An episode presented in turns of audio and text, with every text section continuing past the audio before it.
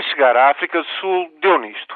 Cristiano Ronaldo e companhia contra uma seleção que representa uma coisa em forma de assim.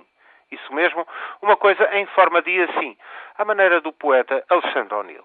A entidade indefinida a que por uns tempos os portugueses vão dar atenção é, pois, a Bósnia-Herzegovina. E que coisa é essa? Assim de rajada, diga-se que é uma das desgraças que sobraram da antiga Jugoslávia. Depois da guerra da NATO contra Slobodan Milosevic, a Bósnia acabou em 1995 sob tutela de um alto representante internacional.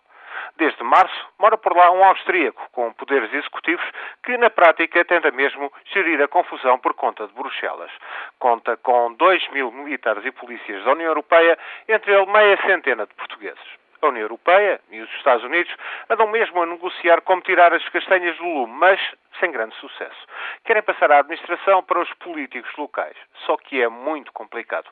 A Bósnia está dividida em duas metades, uma sérvia, outra de croatas e muçulmanos. Depois sobram subdivisões e uma teia de poderes difícil de descortinar. Há uma presidência rotativa a cada oito meses e falta acordo para chegar a uma administração unificada. Mais de um milhão de sérvios estão sobretudo interessados em unir-se à Sérvia. Para cima de 200 mil croatas olham por sua vez para Zagreb e quase 2 milhões de muçulmanos tentam perceber como poderão ser independentes e ter Sarajevo como capital já para não falar de outras minorias. Tudo somado, 4 milhões de almas desavindas numa terra que não chega ao dobro do Alentejo. Estão em curso negociações que Bruxelas diz serem a última oportunidade para poder, enfim, deixar a Bósnia por sua conta e risco. E o risco é grande. O que há de mais empreendedor pela Bósnia são as máfias, a corrupção impera e altas taxas de desemprego numa parte da antiga Jugoslávia onde se concentravam indústrias militares. Tudo isso não augura grande futuro.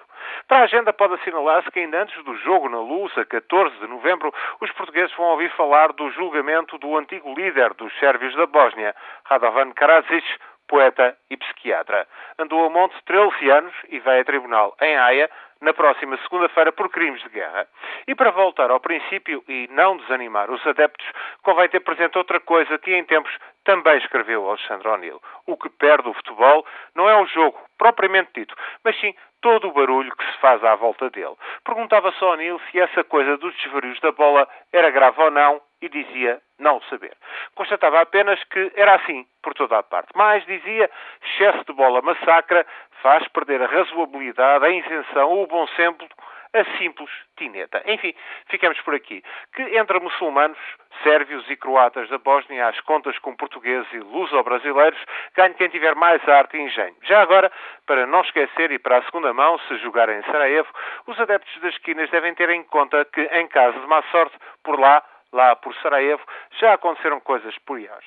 Muito piores. Por exemplo, o atentado no verão de 1914 contra o herdeiro do Império da Áustria-Hungria, que serviu de pretexto para a Primeira Guerra Mundial. Seja como for, por paixão à bola, se alguma coisa e que isso não aconteça se alguma coisa ocorrer mal contra os cristãos ortodoxos sérvios, os católicos croatas e os muçulmanos da Bósnia, certo e seguro é que o português, ateu ou crente, bem se pode encomendar a um velho slogan de Alexandre O'Neill, que fica como então o patrono desta segunda-feira. A amar e mar, a ir e voltar, até nas coisas do futebol.